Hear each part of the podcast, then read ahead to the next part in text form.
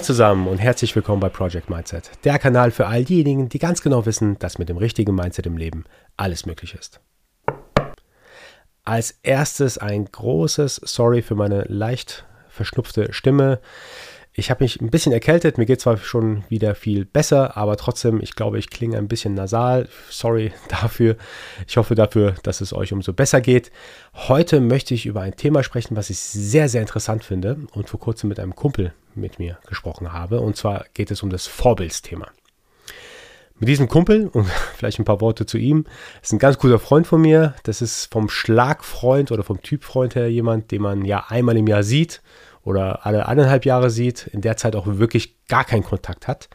Und wenn man sich dann mal wieder sieht, in dem Fall war er bei mir zu Hause, wir haben schönen Wein getrunken, dann fängt man genau dort wieder an, wo man vorher aufgehört hat. Also der Inbegriff einer Zero Expectations Freundschaft, also im positiven Sinne, null Erwartungshaltung an die Freundschaft, aber trotzdem hat man einfach eine wunderschöne und wirklich genießbare Zeit miteinander. Und genau mit diesem Freund habe ich über das Thema Vorbild gesprochen. Und ich habe mir auch überlegt gehabt, wie, euch das, wie ich euch das Thema nahe bringe. Ich will nicht nur einfach sagen, hey, ähm, es ist wichtig, ein gutes Vorbild zu sein, sondern ich habe eine Story aus meiner Kindheit, die mir tatsächlich bis heute hängen geblieben ist. Und zwar, die erste Frage, die ich euch stellen möchte, ist, woran kann man sich denn am besten erinnern, wenn man an seine Kindheit oder an seine Jugend denkt? Ich glaube, das sind die Momente, wo man die Emotionen so richtig vor dem ja, bildlichen Auge hat. Also die Emotion, die eine gewisse Person oder, oder eine gewisse Situation hervorgerufen hat. Bei mir gibt es da eine Situation, an die kann ich mich super gut erinnern. Und zwar, ich war in der Schule, in der Grundschule, es war dritte oder vierte Klasse, es war auf jeden Fall Grundschule. Und ein älterer Schüler wollte mich verkloppen. Hatte mir auch gedroht und wollte mich wirklich verkloppen. Und ich weiß bis heute nicht, warum er das tun wollte. Also wirklich, ich weiß es absolut nicht. Das Interessante ist, es war wirklich ein Fremder für mich, ähm, das Interessante ist, dass ein anderer Mitschüler, auch ein älterer, genau zum richtigen Zeitpunkt da war und quasi mein Beschützer war und dem anderen Schüler gesagt hat, hey, wenn du ihn auch nur einmal anfasst, dann hast du es mit mir zu tun. Super interessant, ich kenne beide nicht, aber die Emotion ist super, super in mir drin oder das Gefühl, das ich damals hatte. Ich kann mich wirklich daran erinnern, was für ein Gefühl es genau war. Und der eine war natürlich ein negatives Vorbild und der andere ähm, wirklich, ich sage jetzt mal, ein sehr positives Vorbild. Und ich kann mich ganz genau daran erinnern, weil die Emotionen einfach da sind. Also selbst heute, ich bin jetzt mittlerweile 38, selbst nach so vielen Jahren weiß ich ganz genau, wie ich mich damals gefühlt habe. Und das ist genau das, worum es heute geht, weil ich glaube, Vorbilder können dazu beitragen, ja, die positiven Gefühle hervorzurufen und ja, einen selbst daran erinnern, warum man sich in gewissen Situationen entsprechend verhalten sollte. Der eine Beschützer von damals, den ich wirklich nur einen Augenblick in meinem Leben gesehen habe, ich kann mich auch kaum daran erinnern, was sonst noch gesagt wurde, aber dieser eine kleine Augenblick hat dazu beigetragen, dass ich mich heute ähnlich verhalte, denn es ist tatsächlich so, wenn ich äh, jemanden sehe, der irgendwie kleiner, schwächer oder schützenswert in irgendeiner Form ist, ich achte tatsächlich darauf, dass er nicht gemobbt wird. Das war schon während meiner Schulzeit heute und auch heute, wenn ich sehe, äh, auf dem Spielplatz zum Beispiel, da ist ein kleinerer, der, der irgendwie gemobbt wird von anderen.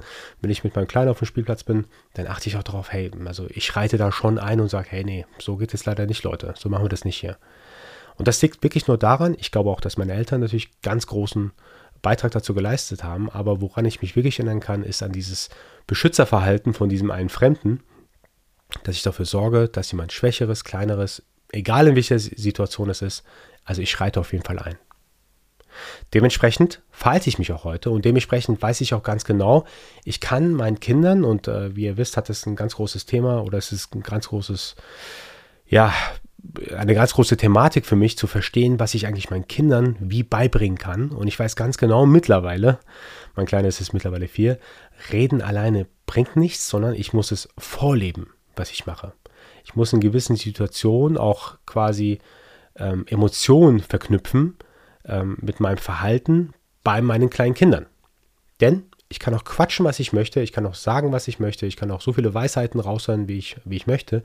Es kommt darauf an, was meine Kinder von mir sehen, was für Verhalten sie von mir sehen, ähm, wie sie sehen, wie ich umgehe mit meinem Umfeld oder mit gewissen Problemen oder mit gewissen Situationen. Und genau das imitieren sie dann auch.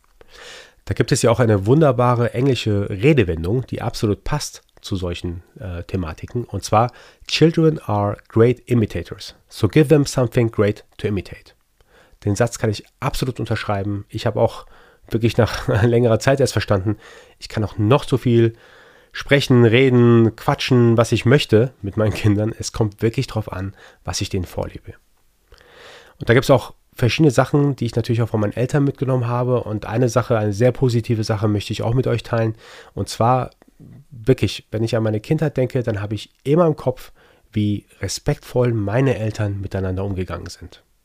Sie hatten in Streitigkeiten oder in Diskussionen, die sie hatten, niemals Schimpfwörter benutzt, sie sind nicht laut geworden, sie haben ja immer freundlich und respektvoll miteinander geredet, was hinter verschlossenen Türen waren, das, das weiß ich natürlich nicht, aber vor uns Kindern war es tatsächlich so, dass sie immer respektvoll miteinander umgegangen sind. Und genau das versuche ich auch heute weiterzuleben. Nicht, dass, dass es meine Eltern mir in irgendeiner Form gesagt haben, sondern sie haben es mir vorgelebt. Ihr könnt gerne auch meine Frau fragen. Ich benutze gar keine Schimpfwörter in Diskussionen. Ich werde auch nicht laut und ich achte darauf, dass ähm, ich respektvoll mit meiner Frau umgehe, aber genauso natürlich möchte ich auch, dass es zurückgegeben wird. Wie gesagt, ihr könnt gerne meine Frau fragen. Ich stehe auf jeden Fall zu 100% dahinter.